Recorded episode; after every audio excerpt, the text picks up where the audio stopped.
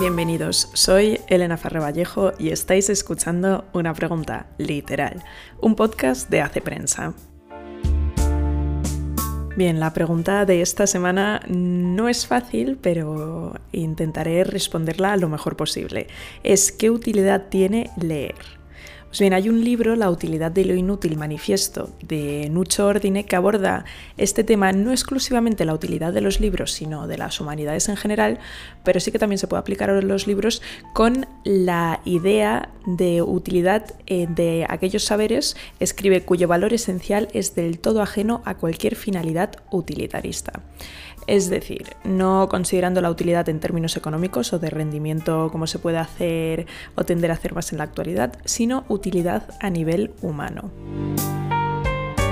Pues bien, ¿para qué es útil la lectura? Yo creo que por una parte para preservarnos de ese precisamente utilitarismo que, como comenta Ordine, eh, es en el que podemos tender a caer en el día a día, con preguntas como esto para qué me sirve, esto que me da, cómo le puedo sacar partido.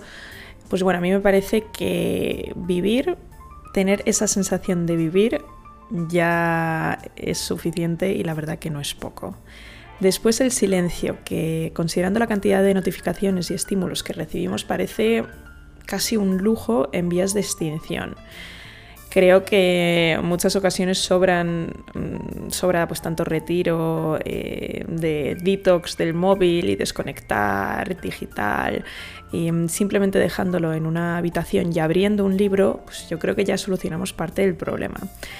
Y también otra utilidad eh, muy importante es que nos quita soledad. Creo que todos los que leemos en algún momento hemos tenido esa experiencia de, acompañamiento y de ser reconfortados por una lectura de, que está ahí en un momento de soledad y no en pocas ocasiones que también ahuyenta o disminuye cierta tristeza. Eh, otra clave, y que está además en el origen del libro de Ordine, es como además explica él en una entrevista, que mm, como profesor eh, lleva 24 años intentando convencer a sus alumnos de que no se viene a la universidad para obtener un diploma, sino a intentar ser mejores, em, esto es, aprender a razonar de forma autónoma.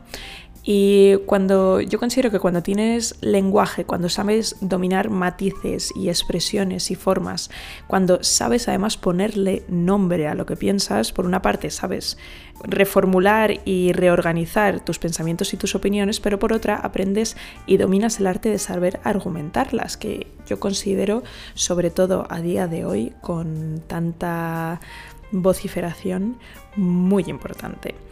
Eh, porque uno pues, puede tener una opinión o una idea muy buena, pero si no sabe argumentarla, si no tiene el lenguaje para razonar y para razonarla y para plasmarla, sinceramente creo que de poco sirve.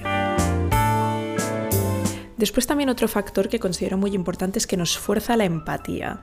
Esta fue una frase que escuché en una charla sobre arte moderno, que el arte nos eh, forzaba la empatía, pero eh, creo que se aplica a cualquier modalidad artística, te fuerza a ponerte en el lugar del otro y sobre todo en, los libros, pero en particular en las novelas, a ser partícipe de ello. Por ejemplo, si lees una historia sobre unos refugiados y su travesía, creo que es bastante probable que si vuelves a leer sobre el tema en un periódico, no vayas a reaccionar de la misma forma que alguien que no se ha puesto en su piel a través de una historia. Entonces creo que, mm, que, la lectura también nos estira como un chicle para, aunque sea atisbar y si tenemos suerte, empatizar y comprender realidades que, son, que no son las nuestras y a las que seguramente no habríamos tenido nunca la posibilidad de acceder si no hubiese sido a través de, de ese libro, de esa novela o de esa historia. Y después, eh, la última razón, pero que yo considero que es a ver, la razón más inútil, pero que para mí la más importante, es el entretenimiento. Puede ser, leer puede ser muy divertido y yo de verdad que me lo he pasado muy bien con los libros. Eh, ya no solo te hacen pensar y te abren la mente y aprendes, etc., sino que te lo pasas bien. Y yo cuando era estudiante y tenía presupuesto de estudiante, siempre veía los libros como ese bien muy caro y por el que tenía que renunciar a otras cosas para poder permitírmelo. Y ahora con el tiempo, cada vez que me paro a de verdad pensar en el placer que me dan y el buen rato que me proporcionan los libros, pienso, me paro además y pienso, es que de verdad merecen hasta el último céntimo de lo que estoy pagando. Obviamente, si hablamos de, libros que merecen la pena. Y en esto del entretenimiento y del placer de los libros estoy en, en la misma línea con Andrés Amorós ensayista y crítico literario, que además justo hace unos días leí una cita en su último libro publicado en Fórcola, Las cosas de la vida, guía para perplejos, y escribe, los libros deben, ante todo, proporcionarnos placer. Ese es su sentido básico. Pero no es el único. Los libros nos dan también otras muchas cosas. Nos enseñan a ver la realidad y a vernos a nosotros mismos. Nos hacen tomar conciencia de los problemas. Gracias a los libros aprendemos a utilizar adecuadamente el lenguaje, amplían nuestras experiencias, nos permiten estar en comunicación con los mejores ingenios por encima de las barreras temporales y espaciales, fomentan nuestro espíritu crítico, refinan nuestra sensibilidad, nos plantean interrogantes, nos hacen abrirnos al misterio.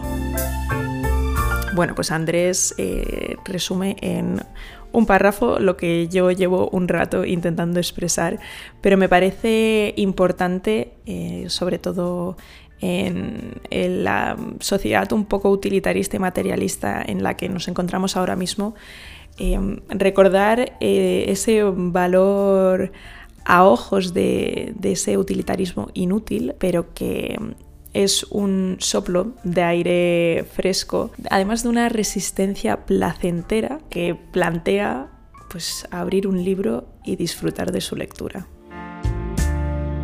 Además os dejo en la descripción del capítulo un artículo escrito por Pablo Alzola y publicado en 2017 que se titula En defensa del conocimiento inútil. No, os voy a desvelar sobre lo que trata en concreto, mejor que lo descubráis con su lectura. Y esto es todo por hoy. Como siempre me podéis dejar vuestras preguntas y también vuestros comentarios en Instagram, en Twitter y en audio en el enlace que aparece en la descripción de cada capítulo. La semana que viene, como es el primer miércoles del mes, no habrá consultorio, no habrá programa normal, sino que tendré un invitado conmigo, con el que, por supuesto, hablaré de libros, pero de otras cosas también. Habrá preguntas, habrá respuestas y nos escuchamos la semana que viene con todo ello, pero hasta entonces, feliz lectura.